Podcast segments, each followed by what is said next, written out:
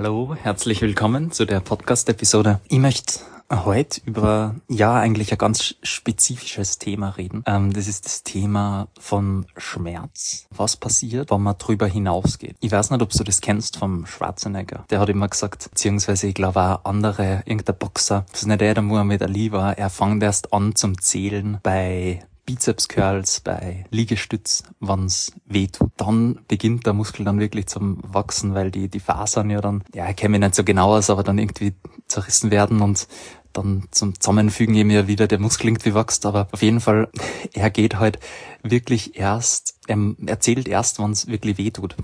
Und wird, wird auch in dem Buch der Tipp erwähnt, vom Seth Godin, glaube ich.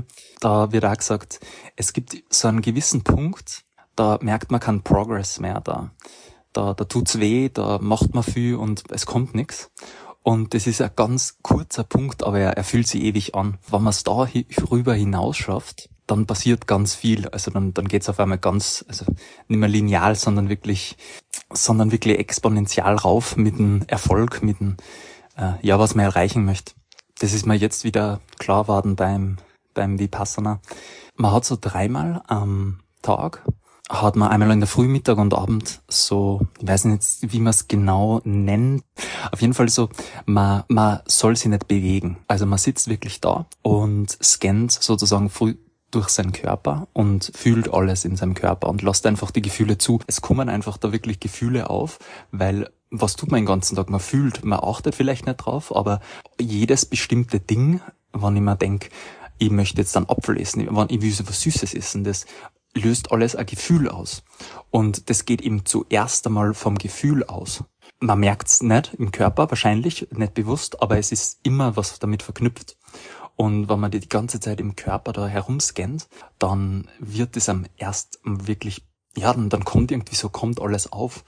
Und auf jeden Fall, was ich hinaus möchte, ist, dass das Harte dann wirklich ist, dass man einfach sitzt und es ist so eine halbe Stunde geht dann noch und dann ist man so bei 45 Minuten und denkt sie, man, man wartet oft dann auf was, dass was kommt, man erwartet irgendwie, ja, dass, dass man dann äh, durchfließt, also dass das Energielicht durch den Körper fließt, aber also es ist bei jedem anders. Also bei mir persönlich war es wirklich einmal so, dass ich mich so dissoziiert gefühlt habe, also dass ich mich so beobachten habe können dann. Und das war echt krass, weil ich habe nichts mehr anspannen müssen von meinem Körper. Es war einfach von selbst so. Aber das war wirklich dann erst, als ich über den Schmerz hinausgegangen bin. Vielleicht hat es damit zu tun gehabt, einfach, dass ich das fucking weh dann hat, einfach so lange sitzen auf, im Schneidersitz und dass ich meine Füße nicht mehr gespürt habe und das irgendwie dann übergangen ist in meinem Kopf und kann auch sein. Aber es war auf jeden Fall ein geiles Gefühl. Gefühl.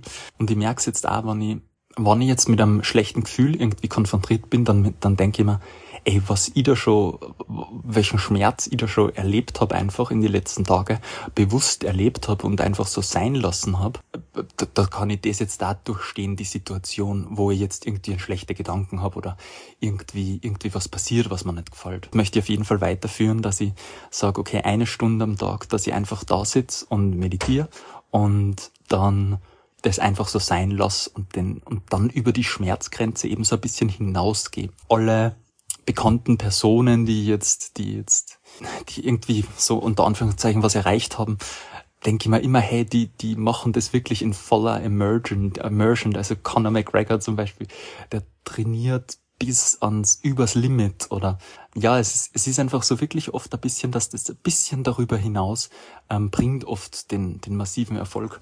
Und mag vielleicht hart klingen, vielleicht sagen ein paar, na, hey, das, das in der heutigen Kultur ist das viel zu viel, aber ich find's noch, ich find's noch gut, weil man hat immer so eine Stimme im Kopf, die sonst immer sagt, hey, du kannst das nicht mehr. Bei mir ist dann oft so, na, du, du hast das in der Vergangenheit nicht so gut können, jetzt kannst du das wieder nicht.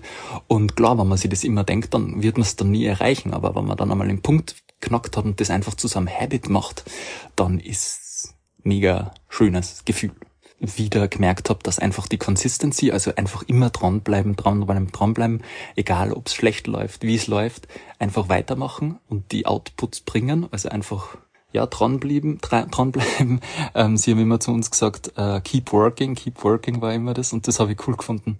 Also, keep working.